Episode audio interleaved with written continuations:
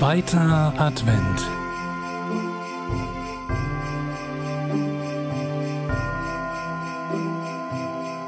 Die Harmonie aus dem Geschmack heißer Schokolade, Baumkuchen und wohlriechenden Duftkerzen ließ Jörgi nachdenklich werden.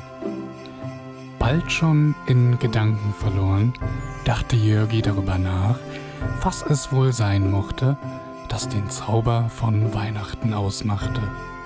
Auf der Suche nach Antworten schwelgte er dabei in Erinnerungen.